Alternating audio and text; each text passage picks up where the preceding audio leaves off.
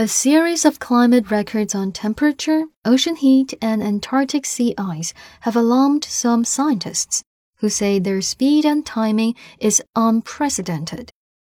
The Earth is in uncharted territory now due to global warming from burning fossil fuels, as well as heat from the first El Nino since 2018, says Imperial College London climate science lecturer Dr. Paulo Ceppi.